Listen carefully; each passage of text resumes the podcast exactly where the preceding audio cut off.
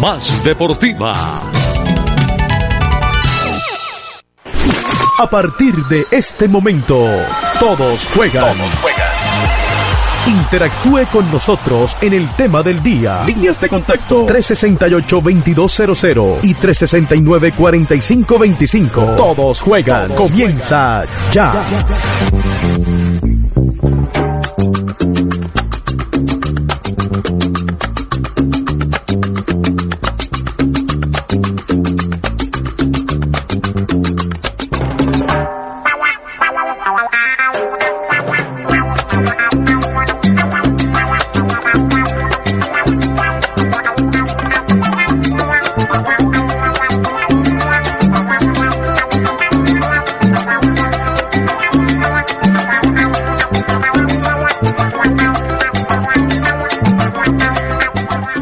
Tardes, aquí estoy. Buenas tardes, estamos todos nuevamente, todos juegan. William me está proponiendo que hablemos del Atlético. Yo les felicito, la verdad que me sorprendieron, sobre todo, bueno, de este es tu trabajo, Javier.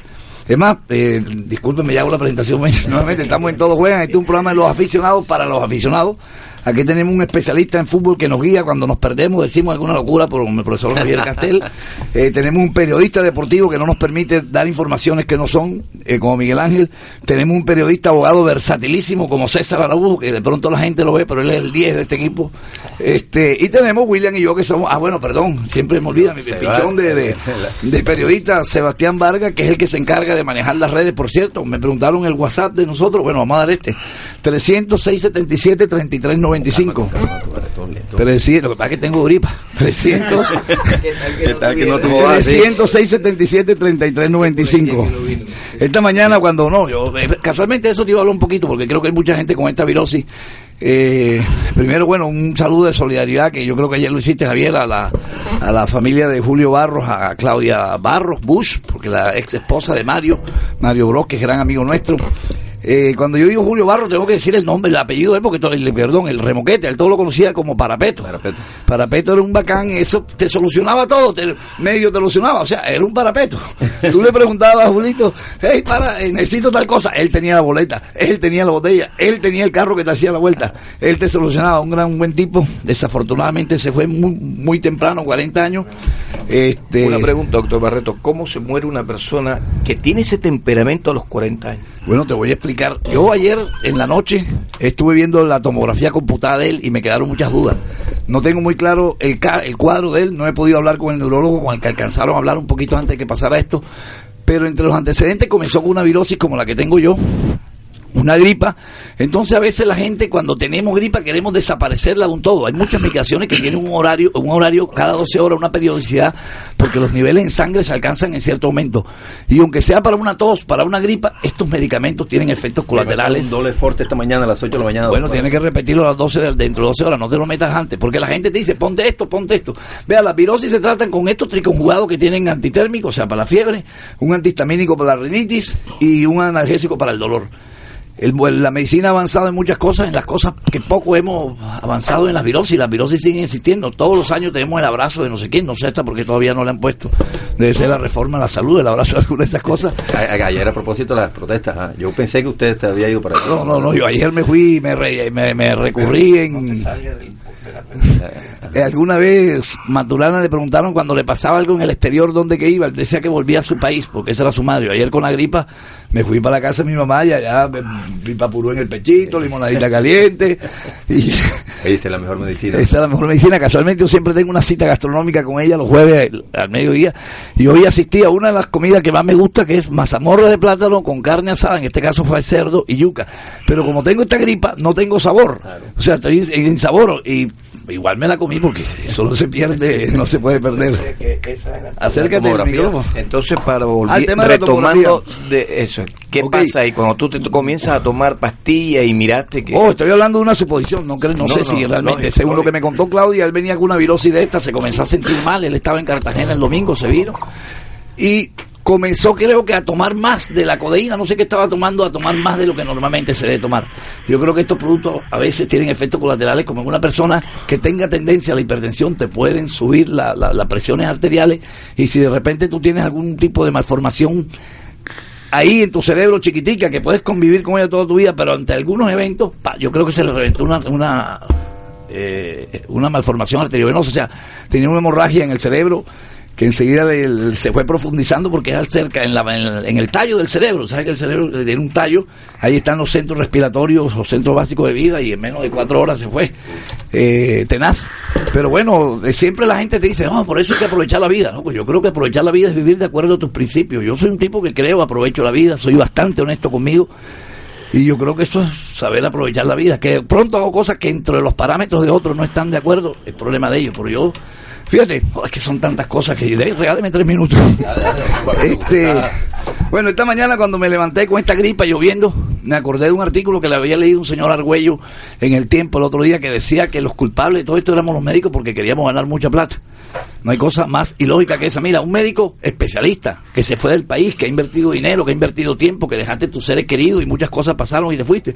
Hoy en día, para tener un nivel de vida relativo con la inversión que tú has hecho de tiempo, de dinero y todo eso, generalmente tienes que tener dos, tres trabajos. Tú no encuentras un especialista que esté en una sola, en una sola parte. O sea, tenemos que andar así. Es más, mira, yo todavía, yo creo que tengo del año 94 voy a tener 20 años de, de, ser médico radiólogo. O sea, que se supone que ya tengo el tiempo suficiente como para poder darme una vida más relajada. A mí cada dos domingos me toca ir a las clínicas. Mientras la gente duerme a las 8 de la mañana, yo estoy yendo a la clínica. Así sea una hora, pero me toca levantarme para ir. Entonces la gente dice, los médicos no se enferman. Los médicos sí nos enfermamos, lo que los médicos no tenemos derecho es de no ir al trabajo. Porque tengo por seguro que con una virosis como la que tengo yo, de pronto la señora de mantenimiento está enferma, tiene gripa y no va. Entonces, si yo no voy, se arma un caos, porque no tengo un reemplazo a la mano, no tengo otro médico que vaya, los pacientes comienzan a armar su lío y se descompone el normal funcionamiento del, del, del, de la clínica. Entonces, el tema es ese, los médicos nos enfermamos, pero no tenemos derecho es a, a fallar y faltar a nuestro trabajo. Yo no me quiero volver reiterativo con este tema de la... Ahora, doctor Barreto, la sensación generalizada que hay, las expresiones, que, a veces no tienen un piso científico ni, ni estadístico, pero, pero es una sensación así muy, muy en el ambiente, es de que, eh, no voy a generalizar, no voy a caer en la injusticia esa de generalizar, pero eh, muchos médicos, eh, uno siente que han perdido un poco ese, ese, esa relación con el paciente, ese cariño por la profesión. No, no, no es que se pierda, sino que antes existía un médico familiar. Y antes, más, la medicina particular desafortunadamente desapareció y a ti te siguen un número de estudios en determinado tiempo. Es más, nosotros nos pagan, en una hora tú tienes derecho a hacer cuatro o cinco procedimientos. Entonces tú no puedes entrar al diálogo ese de antes, ajá, cuéntame, ¿cómo anda tu papá? Y cuéntame, entonces... en ese diálogo uno se terminaba eh, eh, sanando. no, no, diálogo, ya uno sentía una mejoría. Mira, la palmoterapia, Javier, muchas veces la persona lo que va es a escuchar que un médico le diga qué es lo que le está sucediendo. Mira, médico, lo que tú inconscientemente dijiste que fuiste donde tu mamá, esa es una cura aunque tú no lo creas, sin que tu mamá te haya tocado siquiera. En la experiencia mía, eh, yo, he, yo he dicho que el día que a mí me dé dolor de cabeza, ese día me, me muero. La no aguanta una No, yo a mí nunca me ha dado un dolor de cabeza. O sea, y dos veces me dio lo que le llaman, le llaman la y lo que le dan a las mujeres, que, una, que, que viven con migraña, migraña, migraña. Con esa Yo iba una vez manejando en el carro, no quieren, viven con eso. Cuando tú quieres una vez dices, espérate que tengo la migraña, no, pero te tocó y es el mismo preciso, preciso, hijo. Oye, profesor Los que estamos casados sabemos lo que estamos hablando. A veces le han salido con migraña nocturna. Jamás. Jamás. Nunca me ha pasado. Jamás. Mira, en mi caso el de la migraña soy yo. Por eso te lo pregunto, William. A mí nunca me ha pasado. O sea, que me diga, William, qué bien, William. Y la verdad que mi frecuencia es tan. como el que tira el marco y siempre hace un gol. Oye, eso es. 100%. 100%. No, pero yo le creo, porque te digo a mí. lo está diciendo, porque de verdad. O sea, se casó con, con quien debió casarse. Pues no todo pasa por ahí, profesor. Ojalá el matrimonio dependiera de una posición horizontal solamente. depende de una gran cantidad de cosas el cerebro. Y cuando yo tenía esa migraña, hice lo mismo que tú hiciste, fui donde mi madre. Y le dice, ¿tú qué vienes a hacer? Y yo tengo esto, esto y esto y esto, y vengo a que me pongan la mano lo que hacías cuando yo era muy pequeño, me acordé de eso. Me colocaba una, ella tenía una botella donde tenía un pocotón de vainas. Alcohol de- mojado le llamaban, que era como de madera y todo eso. Tenía hasta marihuana ahí. Sí, después sí, sí, sí, contaron tenía. que esa vaina tiene marihuana y Sí, tiene sí, todo. sí. Y entonces le coge y comienza a oler. Claro. Y echártela en la cabeza y a suarte. Mira, Es medicinal, ¿no? no había... Sí, es medicinal. Entonces, ese se llama ron compuesto. Ron compuesto, claro, y que alcohol mojado, ron compuesto. Esa vaina Es milagrosa. Sí, Yo no sé qué tiene, pero es milagrosa. Comenzó. Me quedé dormido. A la hora y media me desperté y ya yo estaba a cero kilómetros. Y digo, mami, tus manos son benditas. O sea, la sanación de manos. La sanación de estar con el ser querido. Eh, No, pero William, el eh, William, rey- perdón, el César, octavo- hay una explicación Eso no es científica de- para de- Las endorfinas del organismo se liberan. ¿Y dónde vamos? Es lo que pasa Lo con que los padres ayer. No, sí, las endorfinas. ir donde el ser querido para que te llene, te rebusteca, o sea, te re- reconforte otra vez en el nivel normal de tu, de tu estado. No, hay uno, una sustancia dentro del organismo que se llaman endorfinas, que es lo que a veces sucede con la gente que acude de un padre y resulta que son los tales milagros. O sea, el- la- Y los hay una farmacia, y los los por- claro, hay una menos. farmacia en el cerebro nuestro y no hay órgano más completo que el cerebro humano, tanto así que todavía nos morimos a veces utilizándolo un 30%. Enrique VIII le estaba leyendo yo hace poco su historia y Enrique VIII era un gordo, yo no sé si ustedes lo conocen, era un gordo él y tal. Eh, y entonces, el gordo cuando le daba fiebre, tenía, imagínate esta terapia para que se le quitara la fiebre, mandaba a buscar niñas de entre, entre 15 y 18 No, pues años. era un gordo sinvergüenza. Las ponía en la barriga. Pero y usted no tenían que hace ser eso, don César, usted no ha copiado nada No, no, no. me gustaría, pero sabes que ahora mismo hay que tener una una una Eh, cuenta- una chequera lengua de perro. Para poder llegar a eso. Una chequera lengua de perro. Ah, cuéntame lo del gordo sinvergüenza. El gordo sinvergüenza ponía las peladitas, las mandaban a traer del reino, ta ta ta, Ajá. ya, las ponía ahí. Cuidado, una vaina, César. Oye, al ratico no tenía fiebre. Eh, pero ¿quién va a tener fiebre después? de eso? Bueno, como yo siga con fiebre, mañana me va a tocar hacer es esa vaina. Usted puede tener fiebre en la un malestar así. con malestar. No te va a dar la virosis, te la estás pero- incubando. pero, por ejemplo, el venir y venir a compartir con, con mis Claro, y aquí compañeros, se te quita. eh, venir a hablar de, de lo que más me gusta, ese disfrute que yo tengo por, por estar aquí, ya. Ahora sí me entiendes cuando yo digo que esto es una para mí es una diversión, o sea, ya esto tú, yo llego acá y la hora que estoy acá se me olvidan un montón de cosas, después vuelve uno y engancha. Es más, por cierto, se me había olvidado una que este programa de algo me tiene que servir o por lo menos a la gente para un servicio social. Luego les cuento la historia rapidito. Yo soy una persona que trato de vivir bien, o sea, de vivir bien en el sentido de cumplir con mis impuestos, cumplir con mis vainas. Yo no le debo plata a nadie. Yo aquí más pueden venir a cobrarme. Creo que tengo una deuda con un banco de una plata que hasta va por adelantado. Por aquí puede venir y que Don diga que William Carlos puede dar Barreto fe de eso, don William. no, William Sí, claro. también es un tipo muy claro en los negocios. Bueno, entonces a lo que voy es lo siguiente. Cuando tú vas a, a Tigo, porque voy a nombrarlo, Aló, aló, entonces... ¿quién, llama- quién llama al doctor Barreto? No, me no, no, no. De Ser Finanzas. Ah, no, no, perdón, perdón, eh, cuelga esa llamada. Ya Ser Finanzas te estaba llamando, doctor Barreto. Yo Es no sé más, para qué te está llamando Ser Finanzas. Es más, eso es un, un capital, tener la posibilidad de una inversión cuando tú quieras. Eso no quieras, es un capital. Bueno, en todo caso, yo cuando voy a Tigo, la gente te vende el celular, pam, pam, te, te ofrecen mil cosas. Aquí tiene el seguro, si su celular se daña o se lo roban, ahí automáticamente le damos uno mientras y tal, tal, tal. Bueno, yo caí en el cuento. Más o menos en el año 2011, 2012, agarré el celular. Para no hablarte de marca, te digo, me hicieron celular marca perrito. O marca perro. Me dieron mi celular marca perro. Bueno, como a los dos años me lo robaron. Es más, entre otras cosas, te tienen, casi que tienes que mostrar la herida que te hizo el ladrón para que te puedan devolver el celular. Bueno, entonces te obligan a mentir un poco, porque probablemente no fue con culatazo a bordo, pero con una pistola que te sacaron y tú entregas el celular. Bueno, entonces, eh, cuando yo doy mi celular, si yo estaba pagando los 25 mil pesos, eso se llama aseguradora ACE, ACE, ACE Seguros, ACE Seguros, ACE bueno. Y si vienen, que me llamen los de ACE Seguros, que yo les digo lo que está pasando. Entonces, eh, yo he cumplido con mi cosa, tal, tal, bueno. Entonces yo tengo celular perrito, yo espero que me den celular perrito. Entonces me traen celular gato. Entonces yo vengo y digo, ñana, celular gato no quiero porque yo estoy pagando celular perrito. Entonces me muestran de alguna manera, ah, primero que todo, cuando yo pido, me dicen dentro de 20 días hábiles, pasa la denuncia y después que te dan un celular, le digo, ay loco, yo necesito un celular ya, dame uno, así sea de reemplazo, dame un Sisben, dame lo que sea. No, no, no, no. Entonces ya va la primera falla, porque de pronto en la letra menú no aparece, pero cuando te lo venden te lo dicen. Bueno, no me lo dan, entonces después de 20 días tú, obvio, compras un celular mientras, porque tú no te puedes, parece mentira, pero hoy en día no te puedes quedar. Los médicos reemplazamos el consultorio claro. con, el, con el celular.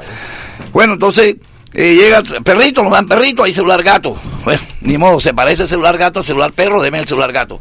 Entonces, como ya había tenido una discusión con ellos, bueno, digo yo, bueno, no pago más el seguro, me retiro. Me dice, no, usted no se puede retirar ahora, tiene que seguir por lo menos una cláusula de un año más, algo así, un tiempo. Bueno, pueden tener razón, porque todo, todo el mundo haría lo mismo. Cuando llega el año, pues bota el celular, le da uno nuevo y sacó su inversión. Perfecto, esas son las leyes, yo las entiendo.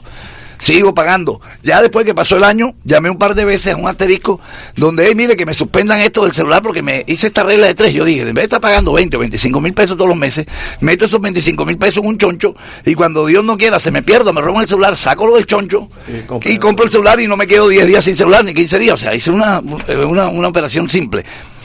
Comencé a llamar, entonces yo llamaba, por ejemplo, el día 9. No, no, me, su contrato, su cosa se vence el día 15. Usted tiene que llamar el 14. Obvio, uno con tantas cosas en la cabeza, mierda, se me olvidó el 14. Llamabas el 16. No, tiene para el otro. Ok. Bueno, se me ha perdido nuevamente el celular, me lo robaron el día del estadio, me salieron unos tipos ahí y tal. Llévense el celular. Inicio el trámite. El partido de Colombia contra Chile fue el 11, ¿no? El 11 de octubre. Ok, yo lo hice el lunes que creo que cayó 14. Me dicen en 15 días hábiles, eh, tiene noticias, lo llevamos. Pasaron todos estos días hábiles hasta que yo dije, voy a llamar a mi programa, a que programa, voy a llamar allá a ver qué pasa. Bueno, entonces cuando llamo y hablo con esta gente, me contestan hoy, me dicen, no, a usted le hicimos una notificación. Y yo digo, ¿pero de qué notificación? Sí, ya lo llamamos. Y yo digo, ¿pero y eso dónde quedó grabado? Eh, no, no, no sé, porque la persona, primero que es una comunicación impersonal, porque Claro, es a través de teléfono. con una persona que ni siquiera, eh, tenemos por acá ¿dónde Juan? Carlos Rocha, eh, con una persona que ni siquiera está en, en, en la ciudad. Eh, Juanca, acércate por ahí un taburete. Este, y con una persona que está en la ciudad, entonces le entro a explicar y me dice, mire, no le podemos pagar el celular porque usted tenía asegurado celular perrito o perro y usted no está hablando que se le perdió un celular gato. Le digo, bueno, pero es obvio, ese celular gato me lo dieron ustedes a mí en reemplazo de celular perro. Entonces me dice, no, pero usted tenía que llamar al asterisco no sé cuánto y notificar que había cambiado un celular. Entonces yo vengo y le pregunto, mira acá, dame un Una, una favor. pregunta básica, doctor Barreto. ¿El, el gato era mejor que el perro? Eran parecidos. La, la discusión no era de es celular. que... Bueno, ok. Eran parecidos, eran parecidos. O sea, no- era el que yo quería, que era lo que me hubiese gustado que me dieran, pero era parecido y me fui de, me fui de Pero, pero de la misma línea, la misma gama que le llaman ellos. sí, de un, smartphone. Exactamente, Perfecto. un buen celular. Entonces, eh, después, entonces me llama y me dice que usted tiene asegurado, es el celular perro y no el gato. Le digo, ven acá, pero el gato fue el que ustedes me dieron. Entonces me, le digo, pero usted tuvo que llamar a un asterisco. Le dije, mira, nunca me lo dijeron. Igual el desconocimiento de la ley, ¿cómo que se dice ustedes que son abogados? No sirve de excusa. Bueno, no sirve de excusa. No te. A mí nadie me lo dijo. Pero de todas maneras le pregunto, ven acá, busca la historia mía. Entonces la persona comienza a buscar la historia y me dice, sí, evidentemente, el 12 de abril de tal día, usted declaró la pérdida de celular y le dimos el celular gatico.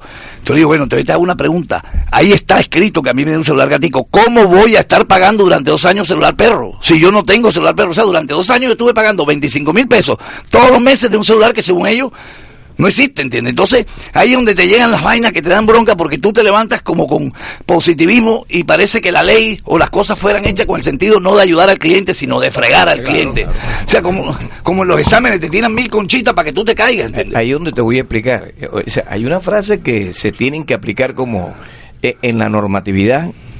La falta de conocimiento de la norma no sirve de excusa, pero ese es en la normatividad como tal. Pero en los contratos no. O sea, en la contratación privada y particular no. Ahí donde no te dan una explicación y por eso ahora hay una no- hay una ley que exige que cuando tú vayas a firmar un contrato te ratifiquen exactamente todo lo que hay en la letra menuda. Y por eso es que ahora yo no sé si tú ahí, señor, lo estamos llamando, esta es una llamada grabada. La están grabando, eso le dije. Ah, por eso, Eso. porque ha sido demandado y la persona ha ganado la demanda. Eh, eh, repito otra vez, mire, no le vamos a dar el seguro. ¿Usted está de acuerdo? Eh, repítame su cédula, o sea, todo porque saben que eso no, eso que te están haciendo a ti es una patuleca totalmente ilegal. Sí, entonces vienen y te mandan a llamar a un teléfono donde nunca te contestan y te sale una grabación donde dice, deje sus datos que nosotros lo vamos a llamar. Y Yo nunca le voy- te llaman. y Yo le voy a ir contando a ver en qué momento me llaman. Pero desde ya se lo digo, yo creo que el único aporte que puedo hacer a la gente que me está escuchando, los que tengan su celular asegurado, tómense el trabajo hoy de llamar al asterisco ese y averigüen qué celular tienen asegurado. Porque si no, les bailan el indio. O sea, y nosotros estamos, alguien el otro día me decía, no, pero ¿cuál es el tema de la guerrilla y todo esto? Si este país no tiene eh, muchas cosas que cambiar. "Joder, loco, no tiene cosas que cambiar. Estamos hablando del fuero militar, estamos hablando de la reforma de, de la justicia, estamos hablando de reforma a la salud. Y lo que tenemos que hacer es un, un país nuevo. hemos nosotros hecho en este país en doscientos y pico de años, lo está haciendo en Cuba, se está haciendo y se está trabajando. Y nosotros en contra de eso, yo me quedo. César, te hago una El- pregunta. El ministro, por ejemplo, de guerra, porque es un ministro como de guerra, no un ministro de paz, el ministro de guerra. De, Pinzón. de- eh, Es Pinzón. El ministro de, de Justicia. De Justicia, sí. Justicia, sí.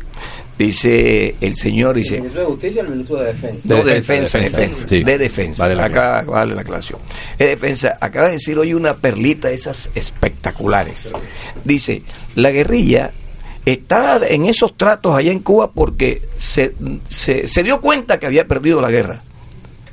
Sea, yo me pregunto, yo me pregunto, si eso es así, la guerrilla con esa misma desparpajo puede decir al revés, tirarle la bola a la misma y dice, el gobierno como está aquí en Cuba es porque también perdió la guerra. O sea, hay frases perogrulladas Sí, sí, que sí, eso no necesita ni de contestar, ¿me comprende? Sí, pero el país está polarizando en lo que ¿Cómo quiere la guerra y lo ministro que puede la decir eso, por favor, Pero- ¿cómo un ministro puede decir esa barbaridad? No, y viniendo un ministro, que lo diga Pedro, por ignorante puede ser. ingeniero, está bien. Puede ser, pero un ministro no puede ser. Mira, yo te voy a contar algo. Eh, leyendo la historia de Sudáfrica, el apartheid y todo esto, eso cambió el día que decidieron perdonar. O sea, va a llegar un momento en que el guerrillero tiene que perdonar al militar que le mató a su hija delante de ellos.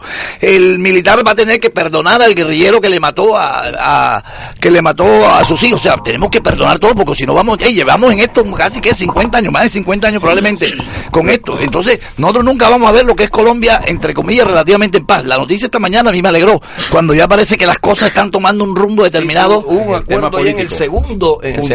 Eh, agenda que es el tema político. Eh, ¿hubo acuerdo Doctor, doctor Barreto, usted se refiere a la justicia transicional. Si es un, un mecanismo alternativo para solucionar problemas como los que, por ejemplo, tuviesen, tuvieron aquí los paramilitares. Los paramilitares efectivamente se acogieron a un principio eh, a través de, de la justicia transicional para solucionar un problema. El problema es que la aplicación de la justicia transicional aquí en este país, como está deformado completamente respecto a los valores y respecto a los procedimientos, casi nunca funciona como debería ser.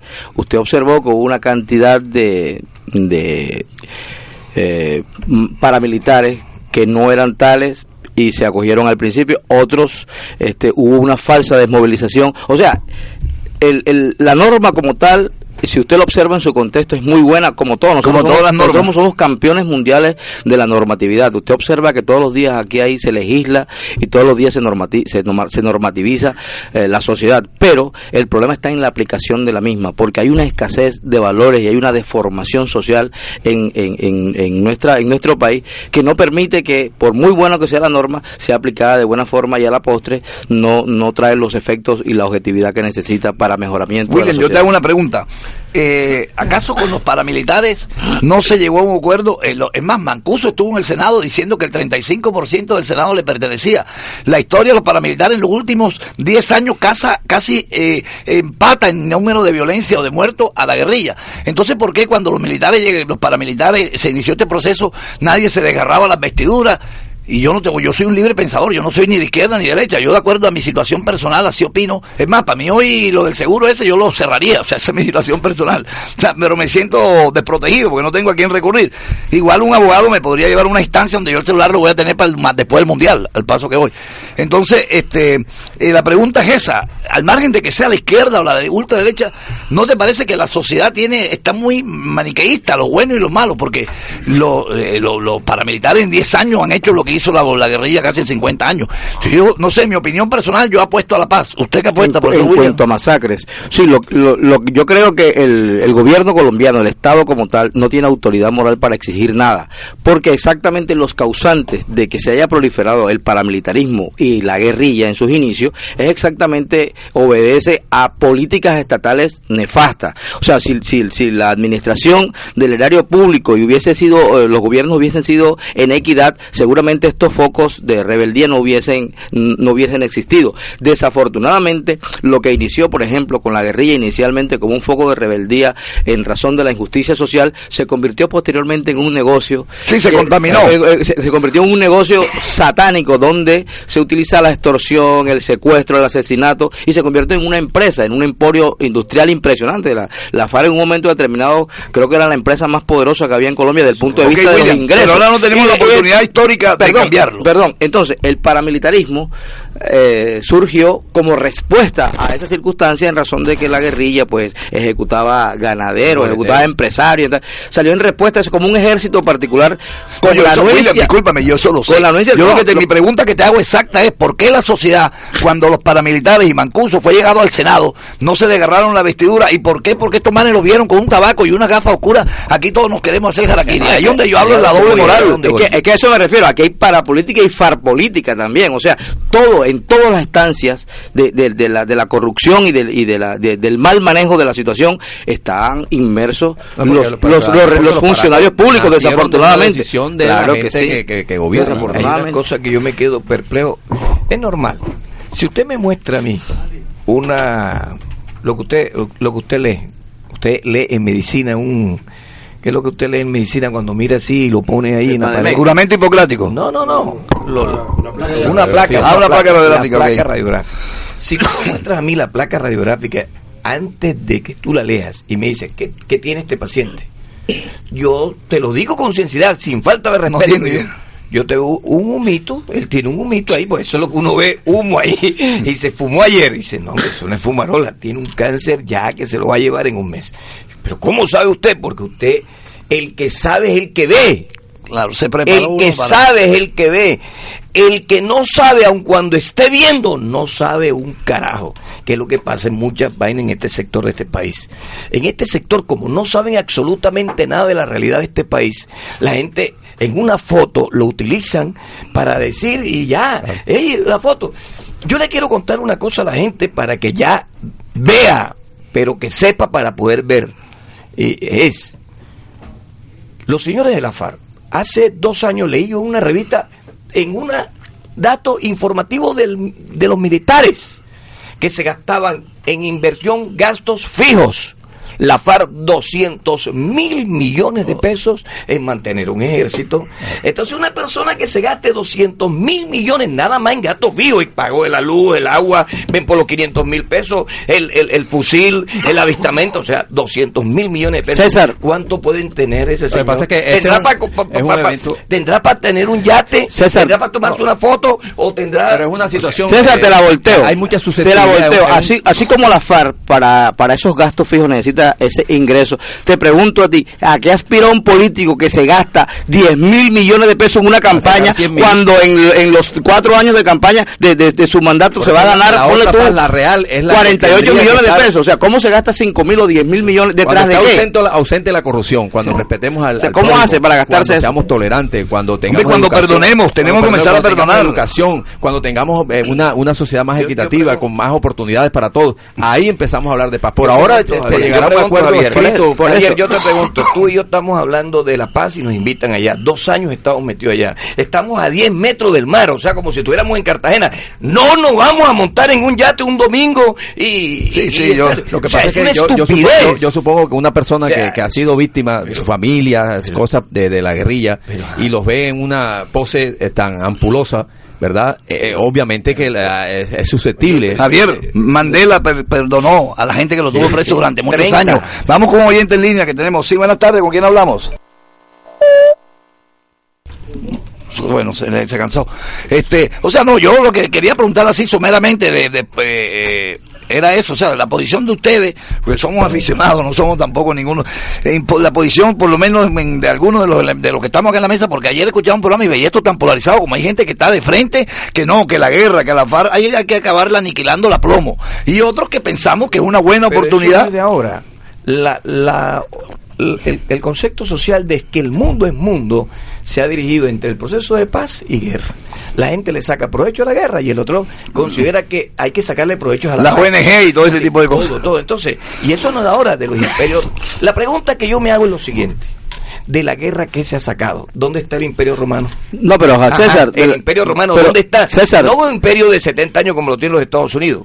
Se ha beneficiado, apenas 70 años se ha de imperio. beneficiado mucha gente de la guerra, los fabricantes es de armas, o sea, se ha fabricado, negocio. eso es un negocio, o sea, de, de todas maneras eso genera un beneficio a un, a un grupo determinado de personas, pero es que el problema aquí es, de- vuelvo y te repito, hay una deformación respecto a los valores. un. Ah, Entonces. El Estado colombiano no tiene autoridad moral, ni tampoco la guerrilla, ni tampoco los paramilitares, ninguno. Todos están inmersos en intereses particulares, no, en- no, no en intereses eh, eh, que correspondan a la sociedad, al interés general. Entonces, para eso habría que hacer un borrón y cuenta nueva, venir un, gobierno perdón. diferente, decir, bueno, vamos a perdonarnos Vamos a todos y perdonarnos vamos a arrancar de cero. Es la única opción. Arranquemos con el oyente. Buenas tardes, ¿con quién hablamos? Ah, Ahí está, ahí no, está. no, yo no, no escucho. el- Ahí está, ahí está. Hola. Hola, saludo a todo el panel, a mis amigos, de parte de Giancarlos Cabarcas. ¿Cómo te va? ¿Qué va, Giancarlo? Cuéntame. Muy bien, muy bien. Hombre, es que quería pues aportar algo al, al, al tema que están tratando, pues que es el tema más sensible ahora mismo en, en el país. Sí, sí, sí, con mucho gusto, Giancarlo. Los micrófonos Bueno, están eh, abiertos. realmente eh, eh, todos hablamos de quién quiere paz y quién quiere que no que no que se siga con la guerra, etcétera, etcétera.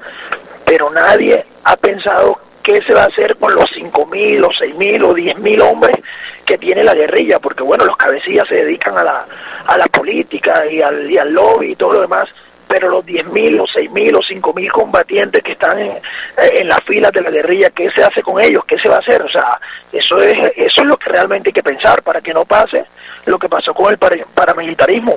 Bueno, Eh, pero eh, eh, Gian- Giancarlo, eh, lo- Giancarlo una vez nos acompañó acá el primo mío de voz. Claro que la mía es mucho más clara y mucho más bonita que la de él. Este, Giancarlo, no, el, Punto de la discusión. ese es un lo que eh, es más, el conflicto es más conflicto- complicado. Ok, eh, pero el primer paso Hay que darlo. eh, hay que darlo. O sea, yo estoy de acuerdo en que darlo. No sé, ¿tú qué opinas en relación al paso que se va a dar de la paz? ¿Sabe qué, doctor Barreto? Yo aclaro. En ese hay seis puntos, cinco puntos, de los cuales un punto es eso, la reinserción. Claro. Y entonces, ¿qué va a pasar? O sea, Para que no aparezcan las Bacrín y todo ese tipo de cosas. Eso que lógico con esa experiencia, imagínate. No, no, yo pienso que sí, que el, pa- el paso hacia adelante el de la paz es fundamental. Y lo que es peor, eh, la- la- la- las elecciones las están llevando a cabo que si depende que si de la paz o no. Es más, yo creo que a veces las reelecciones a los países les ha hecho daño. Porque eh, lo- lo- los gobernantes gobiernan los dos primeros años, o los, ¿cuánto están en los periodos nuestros? ¿Cuatro, o seis años? Cuatro, cuatro Bueno, periodo de gobierna y los otros dos se, se dedican a, pro- a- a- o sea, a promover su reelección. yo pienso que la reelección no debe ser inmediata. Yo creo que la normalización del posconflicto, lo, el- lo primero que habría que hacerse para eso es que los administradores públicos se desprendieran de sus intereses particulares, que es una es un interés como desenfrenado hacia el poder y hacia hacia la riqueza.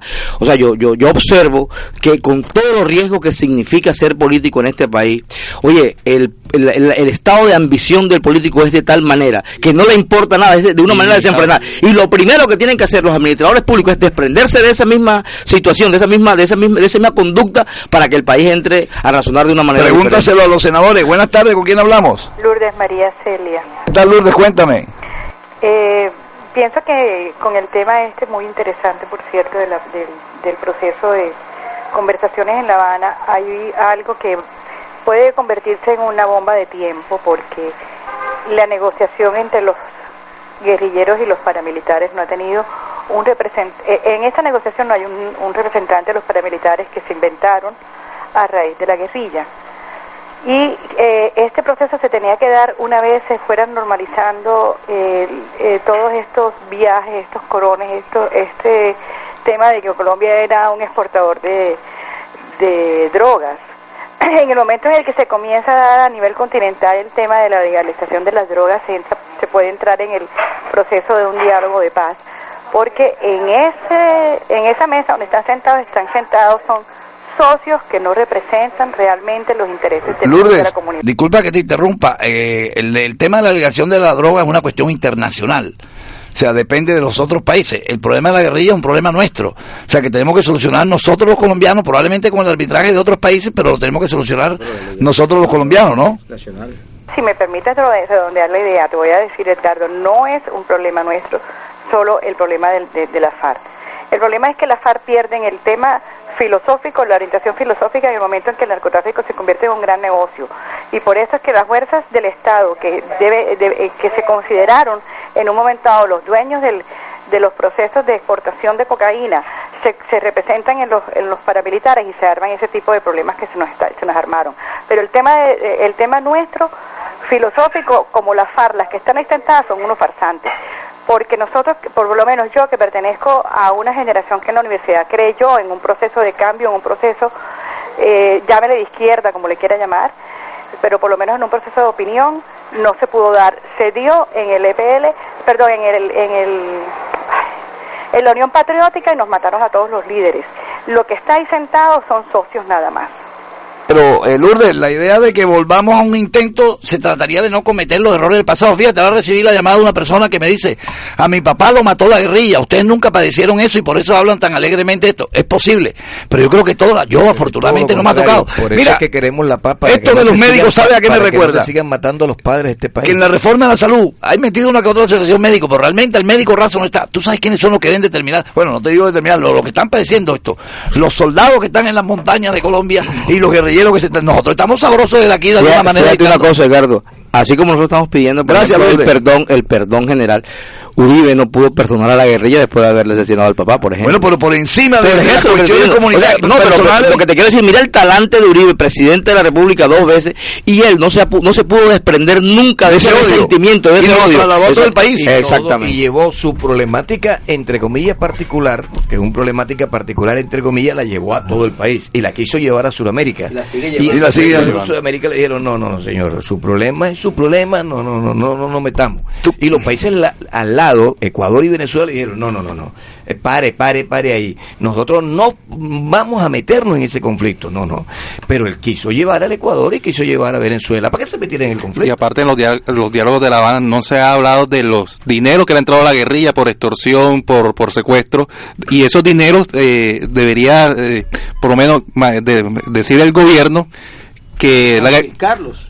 Para, para servir como eh, una indemnización a las víctimas que, que, han- que han sufrido por parte del secuestro, muerte de, de familiares de parte de la, de la guerrilla. Pero imagínate tú que la FARC ni siquiera reconoce que tiene secuestrados. O sea, ellos en la mesa de, de comparación ni siquiera han reconocido que tienen secuestrados, teniendo cualquier cantidad de secuestrados y las víctimas y los familiares de los secuestrados todos los días manifiestan eso. Eso no, eso no importa. O sea, yo sinceramente observo que la, la negociación con la FARC es una negociación es comercial. O sea, hay que ofrecerles algo para que ellos cedan, porque ellos, desde el punto de vista de la, de la disposición que tienen para, para beneficio de la sociedad, yo no lo observo, la verdad. Yo- un, un buen espíritu, Yo yo, quiero- yo- no se lo observo. Pero cuando el M19 fue a las urnas, ¿no te El, pareció? hecho, el M19 era otra cosa, una- era una cosa completamente Es lo mismo, el M19 era lo mismo y le dimos el no, perdón y no tuvo un ingreso. ¿Ey, ¿Por qué? O sea, que está menos contaminado. Yo el creo que la filosofía del narcotráfico M19 era diferente. Pero William, entonces, ok, no le demos la oportunidad, entonces ¿qué hacemos? Nos seguimos matando. No, no, no, no, yo creo que sí hay que darle la oportunidad, no, es que no estoy Pero discutiendo él dice eso. que la plata que se llevó la guerrilla, no. tú dices que vamos a No, cometer no, no, no, antes. lo que te quiero decir es que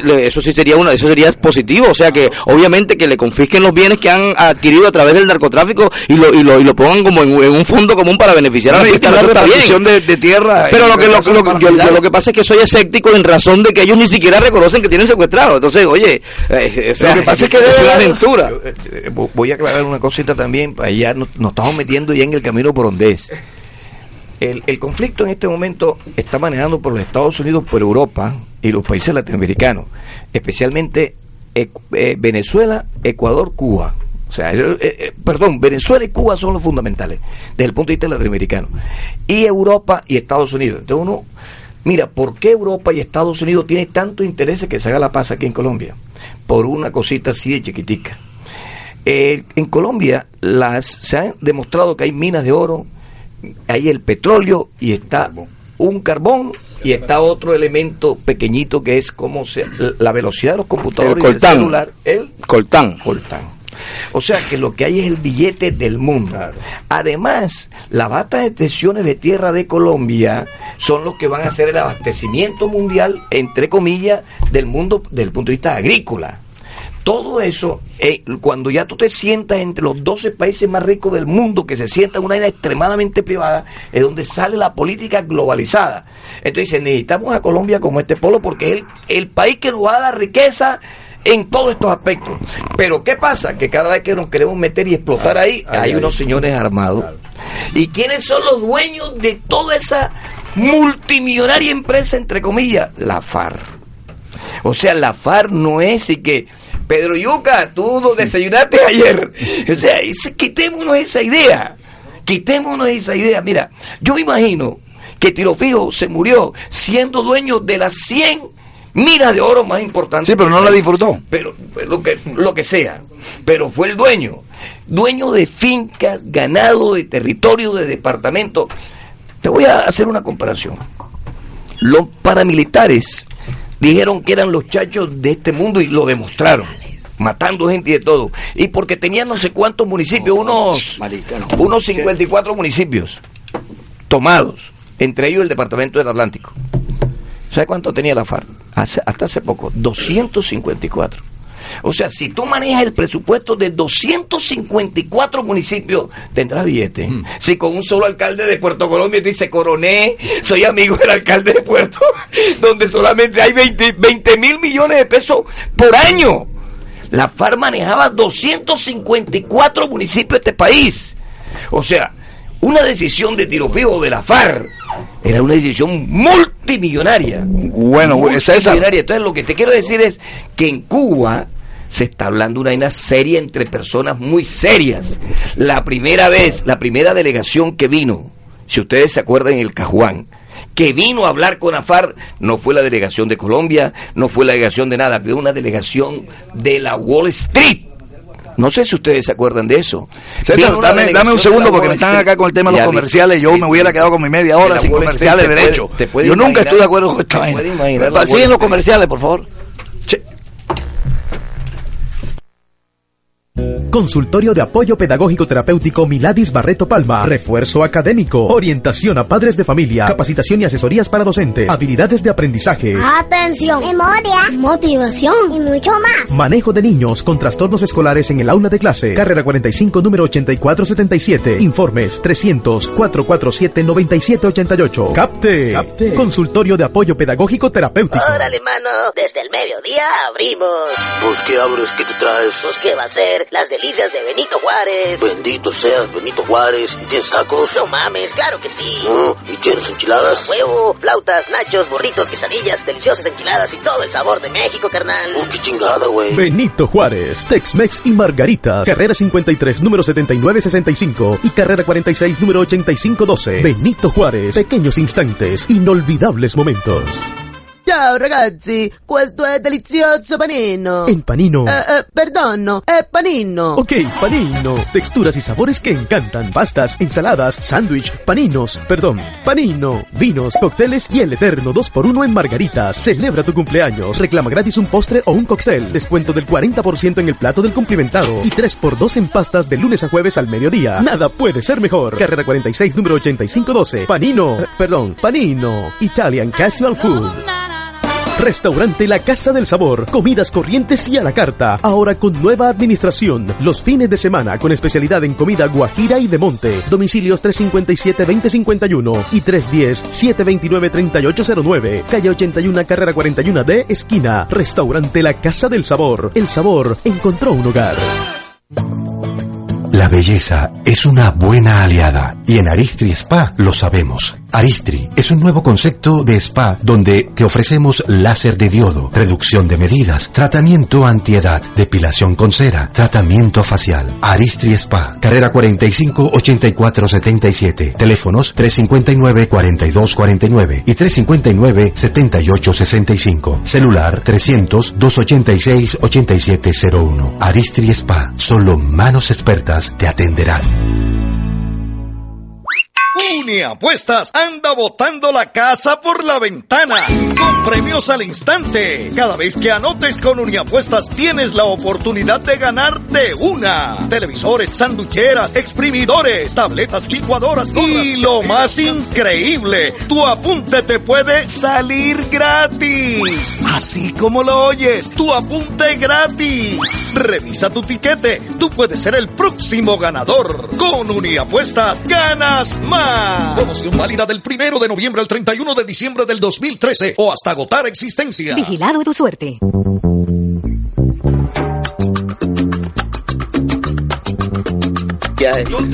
Bueno, acá seguimos la discusión, vamos a tener que cortarla porque si no nos hemos puesto de acuerdo entre nosotros seis, eh, difícil, bueno, pero yo creo que más que todo, eh, por ahí Richard ya nos mandaba un mensaje, nosotros de repente no lo vamos a, a, a lograr, pero dicen que los tiranos promueven la ignorancia y los pueblos que, y quien quiere salvar a los pueblos promueve la, la- eh, o sea, la información, la educación.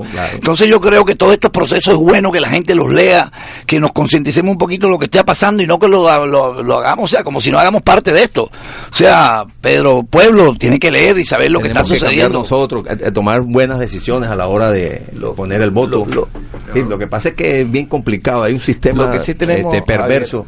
Corrupto, ¿qué? Claro, claro. claro. Lo que Y sí es que si el, hombre, si el hombre no cambia, olvídate que lo demás va a cambiar. El mundo no cambia porque se firme algo o por... No, no, no cambia pero solo. fíjate, Javier, eh, Tiene que cambiar, el ser humano es el que tiene que cambiar. Hay un periodista en Argentina que se llama, en Argentina se llama Jorge Lanata, él tiene un programa que se llama Periodismo para Todos. Ey, loco, ese periodista con su equipo de trabajo destapó las cinco ollas podridas más grandes de los Kirchner. Y él lo decía el domingo, dijo, y si no hubiéramos hecho esto, nunca nos hubiéramos enterado de que esto estaba sucediendo. Oye, aquí está el Daniel Coronel y está el otro, y que a mí me parecen fantásticos. Exiliado. Arriesgando su vida, pero bueno, ellos tomaron esa decisión y está bien. Pero nosotros que de pronto no tenemos la valentía de ellos, eh, la valentía que tenemos que tener es ser conscientes a la hora del voto y votar por lo que tienen que hay que votar.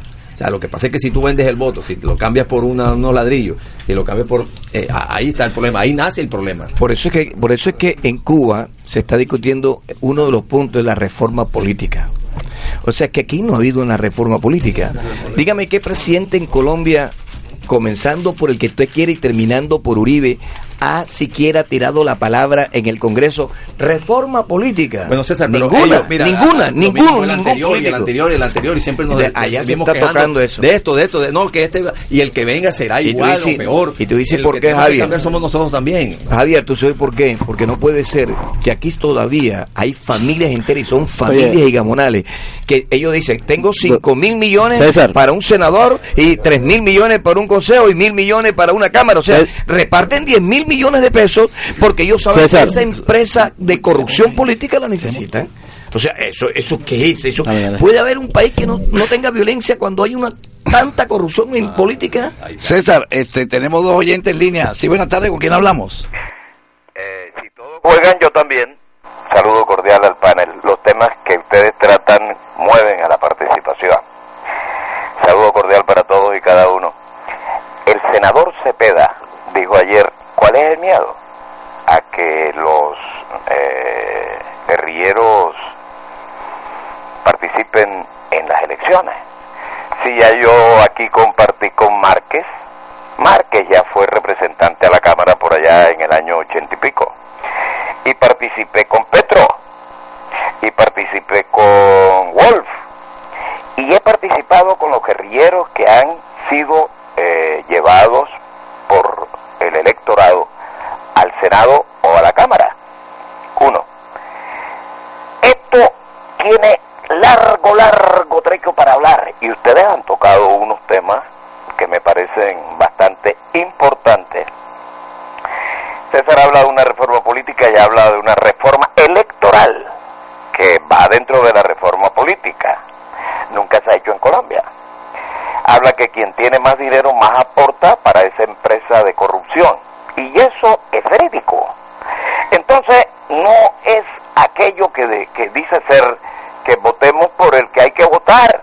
Si los candidatos que, que pro- eh, de, de propuesta eh, eh, tienen, vienen eh, hijos de los hijos de los nietos de los nietos. O sea que realmente, y el, el varón electoral sigue manejando el poder electoral. Cuando eh, se da una oportunidad que se abren las compuertas, como en este caso, entonces la gente tiene como miedo. No, yo no, pero ¿por qué no? Las grandes mayorías de- del Senado eh, que han dicho eh, de acuerdo a esta aprobación de, la cuestión política, están de acuerdo, Roger, eh, eh, lo que pasa es que eh, a veces yo no sé ni qué es peor, porque si entramos también a hablar de las cosas que pasan en el Senado nuestro, hay cosas ahí abominables, o sea, no sé quiénes han matado más gente, si la guerrilla, los paramilitares o los senadores con las malas salud que le brindan al pueblo cuando se mueren niños en las calles, cuando muere gente porque no tiene atención médica, o sea, disculpa que lo lleve a la salud porque es algo que está muy, muy, muy de moda. Yo comparto contigo algunas cosas acá en la mesa también, pero desafortunadamente tú sabes que esto es cortico y, y este tema es bastante largo. Eh, es un placer tenerte siempre con nosotros y tus aportes para nosotros son realmente importantes. Eh, Tenemos otro oyente en línea. Hola. No lo escucho. No, no, no, no, no se escucha. Creo que se fue. Yo creo que una de, de las primeras de- decisiones que debería eh, eh, tomar el Estado es aumentar los presupuestos en lo que tiene que ver con la salud, con la educación, porque es que resulta que aquí el presupuesto de la guerra es por lo menos cinco veces el proceso, el, el presupuesto de la salud y el presupuesto de la educación. Entonces, cuando estos roles se inviertan, seguramente tenemos un país más equitativo y las circunstancias sociales serán diferentes y, habrá no mucho menos y resentimiento. Para eso no tenemos que reunirnos en La Habana. Sí, No, ya. absolutamente correcto. Eh, buenas tardes, ¿a quién tenemos en línea? Buenas tardes, Edgardo. Un saludo muy especial para ti, para los comentaristas y amigos de tu programa eh, que tiene características ya de excelencia. Te habla Jorge Coronado. Edgardo, dos punticos rápidamente porque yo sé que el tiempo en radio es oro. El primer punto, yo pienso que hay que tener sindéresis de pensamiento y sindéresis de actuación. ¿Qué significa eso? Que lo que tú pro- promulgas como líder trates con los actos de hacerlo.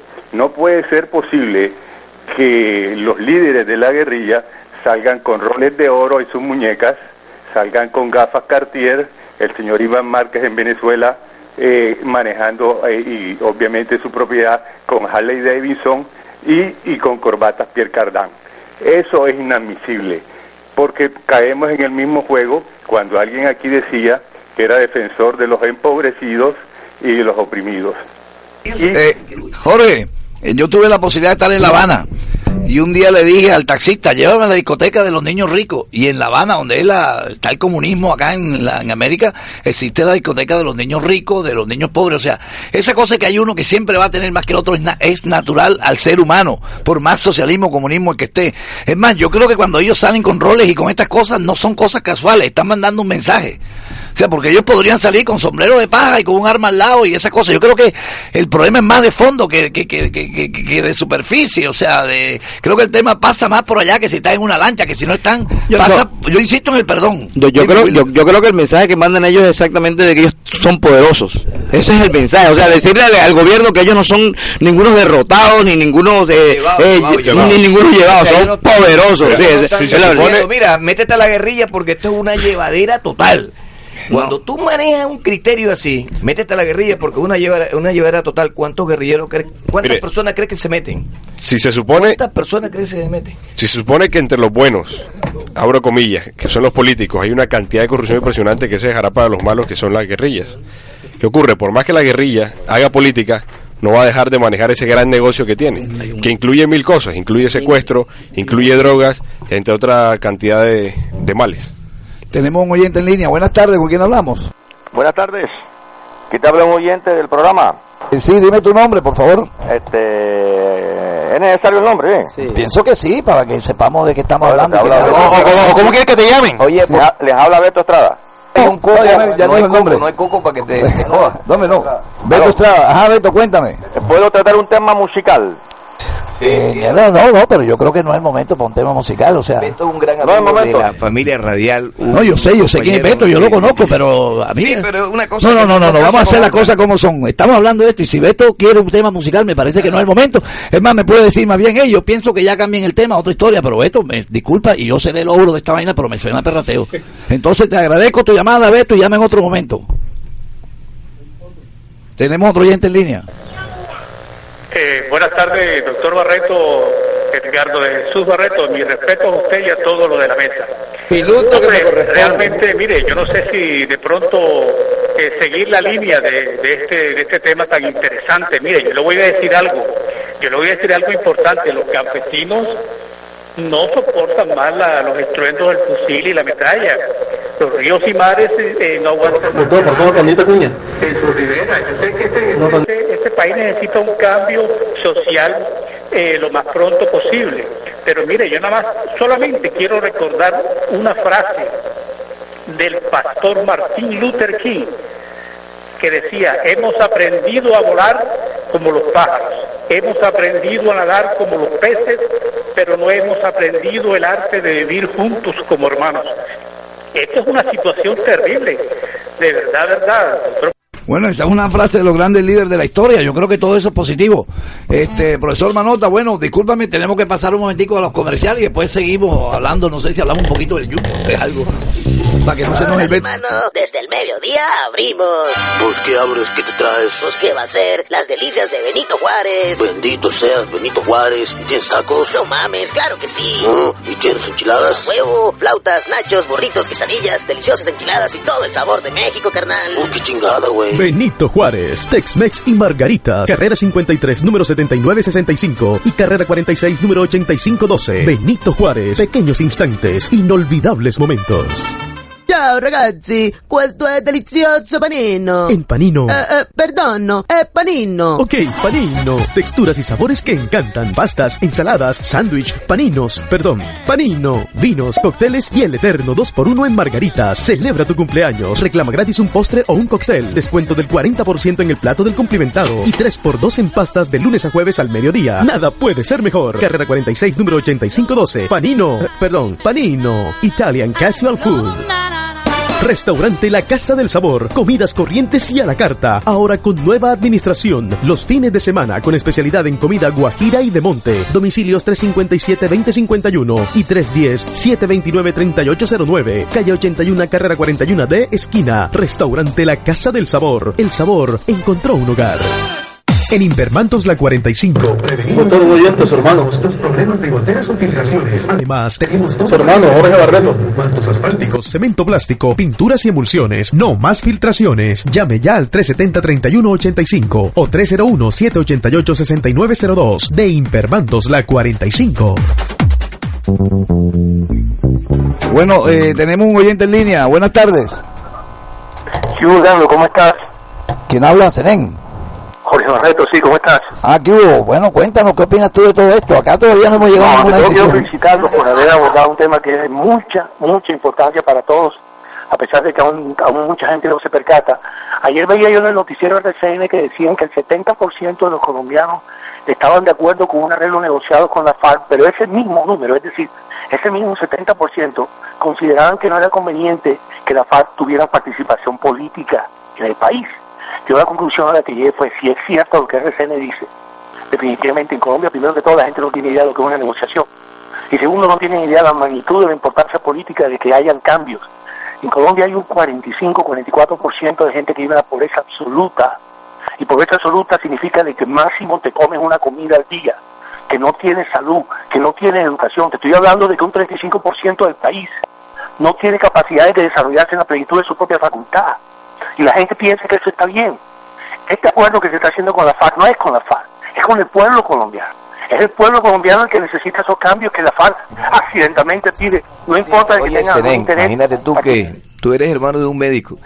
En un caserío, el primer hospital de primeros auxilios, que no son hospitales, son primeros auxilios, a 7, 8, 10 kilómetros, no hay carretera. Bueno, no hay eso agua, hace no- parte de la sea, pobreza que está hablando Seren. que está, está hablando Seren. Ok, yo, pero, eso pero te déjame- eso que ok, está diciendo Seren. sigue y redondeame el, el- el- el tema, que todo, yo sé, todo eso hace parte de la pobreza que tú estás hablando, no comer un día, un solo plato de comida al día, eh, simboliza todo lo demás.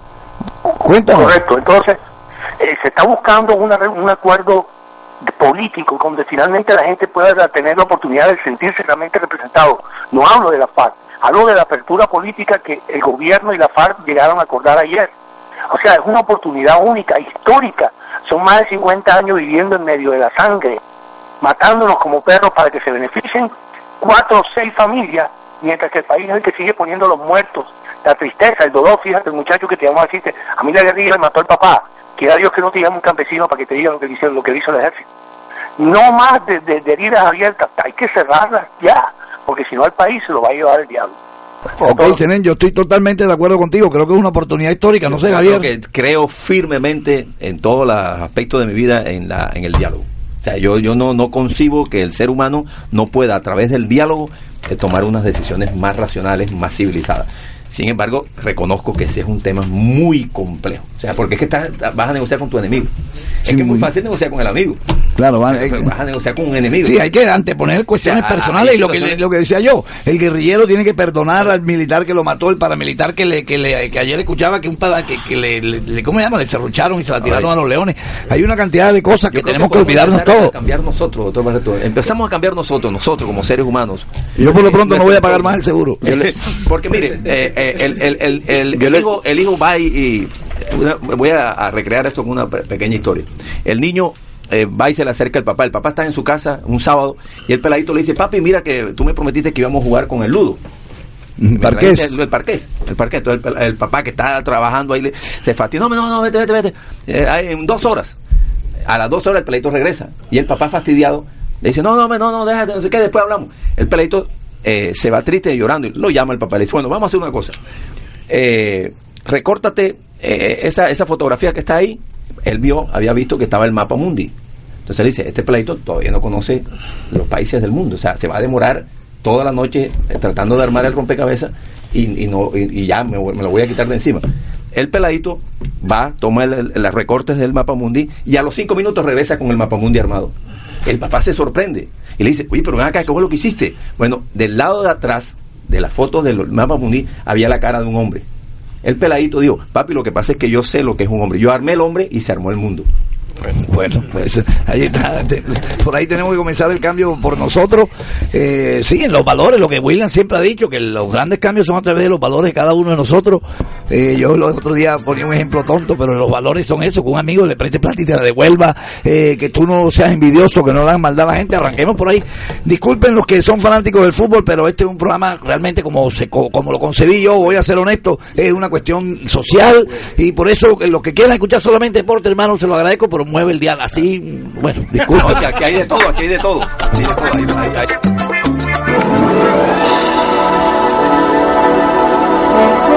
en su